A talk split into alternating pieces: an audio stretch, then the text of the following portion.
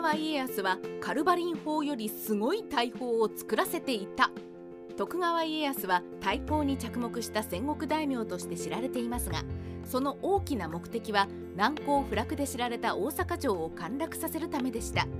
大きな堀と城壁に囲まれた大阪城を落とすには大砲の威力で城壁を打ち崩し城内の人員を殺傷しその不気味な破壊音で戦意を落とすのが最良と考えたのです。しかし当時の日本においては鉄砲の水準は諸外国を超えていたものの大砲は未発達で家康もイギリスからカルバリン砲を購入して大阪城の頑丈な石壁を破壊して城内の人を殺傷し淀殿の戦争継続の意思を削いで大阪冬の陣を和睦に持ち込んだと言われています。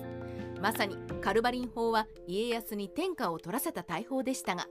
実は家康はさらにすごい国産の大砲を製造させていたことをご存知ですか？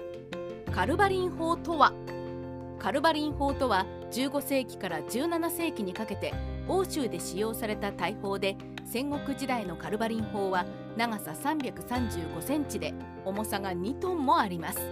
18ポンドの砲弾を飛ばすことができ陸戦で騎兵や歩兵に被害を与えたほか有効射程は500メートルあり90メートル先の厚さ15センチの板を貫通できました。またカルバリン砲は世界史も変えた大砲でありカノン砲よりは威力が劣るものの射程距離が2キロと長いことからエリザベス1世はイギリス艦隊に正式採用。西暦1588年のアルマダの海戦でスペインの無敵艦隊を打ち破って全滅させイギリスが7つの海の支配者になるのに大きく貢献しました。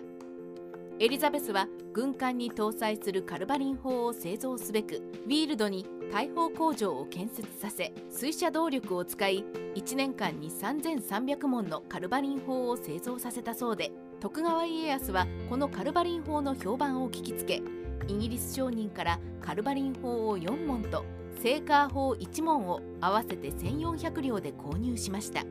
実際に当時の状況を再現してみた研究結果では大阪城から500メートル離れた備前島から発射されたカルバリン砲の砲弾は厚さ40センチのコンクリートの壁を貫通する破壊力を保有し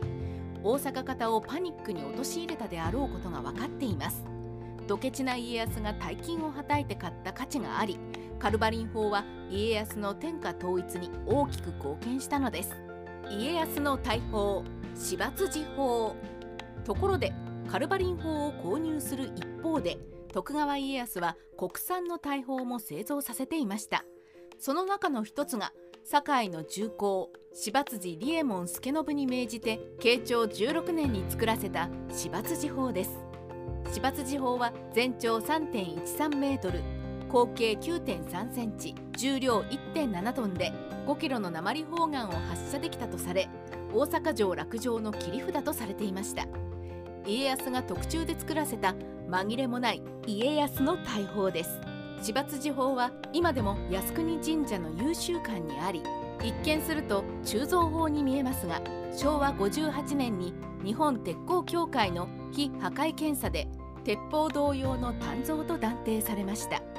その製造法は 12.5mm の鉄板を同心円状に8枚重ねて接合部分を単鉄したもので非常に強度が高く重量がありイギリスから輸入したカルバリン砲に比較しても頑丈で同時に非常に高価な大砲だったことが分かっています。コスパが悪すぎる芝辻砲家康の大砲芝辻砲は1門1000両。それに比較してイギリスから輸入したカルバリン砲は1門300両と芝辻砲は3倍以上のコストがかかりました。それでも芝辻砲がカルバリン砲を上回る性能があればいいのですが実はそうでもありませんでした。カルバリン砲は口径12.7センチ砲身3.5メートルで18ポンドの砲弾を飛ばすことが可能で5キロの砲弾しか飛ばせない芝辻砲の性能を大きく上回ったのです。ここで疑問が湧いてきませんか？どうして性能が優れているイギリス製のカルバリン砲を輸入できる家康がわざわざ高価で手間のかかる芝辻法を作らせたのでしょうか。それもケチぶりでは戦国武将随一の経済観念に里い家康が国産というだけで高価で性能もカルバリン法に劣る芝辻法を製造させた理由は何でしょうか。ここに家康が芝辻法に込めた本当の狙いが見えてくるのです。芝辻法は淀殿と秀頼爆殺を狙うスナイプ砲だった。芝辻砲は鉛玉でも5キロの砲弾しか飛ばせない設計でした。しかし後継の割に極めて頑丈で方針が長い設計になっています。どうしてそんなあべこべな仕様なのか理由は一つしかありません。家康は射程距離が長くしかも命中精度の高い大砲の極限を求めたのです。輸入したカルバリン砲の射程距離は 2km ですが狙い撃ちが可能なのは 500m が限界でした。それに比較し家康の芝辻砲は鍛造砲で多くの火薬を爆発させられるので狙い撃ちできる距離が 600m と 100m 長いのです。芝辻砲の狙撃可能距離 600m は決定的な意味を有していました。当時家康の東軍は淀川の備前島という中州から百門の方で大阪城を砲撃していたのですがこの中州から天守閣までは500メートルでありカルバリン砲ではギリギリ狙って届くかどうかでした。それに対し芝辻砲は600メートルの狙撃可能距離があり天守閣に届きます。つまり芝辻砲は天守閣を直接狙撃できるスナイプ大砲であり家康は芝辻砲で大阪天守閣を狙いあわよくば淀殿と秀頼の爆殺を狙っていました。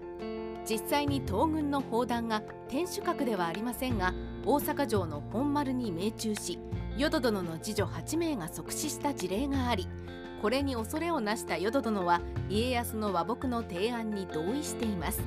もっとも本丸に命中したのが芝辻砲の砲弾であるという証拠はありませんが家康がピンポイント爆殺を狙っていた可能性は高いと思います。世界一だった火縄銃の命中精度。戦国時代の日本の火縄銃の精度は当時の世界水準を大きく上回っていました。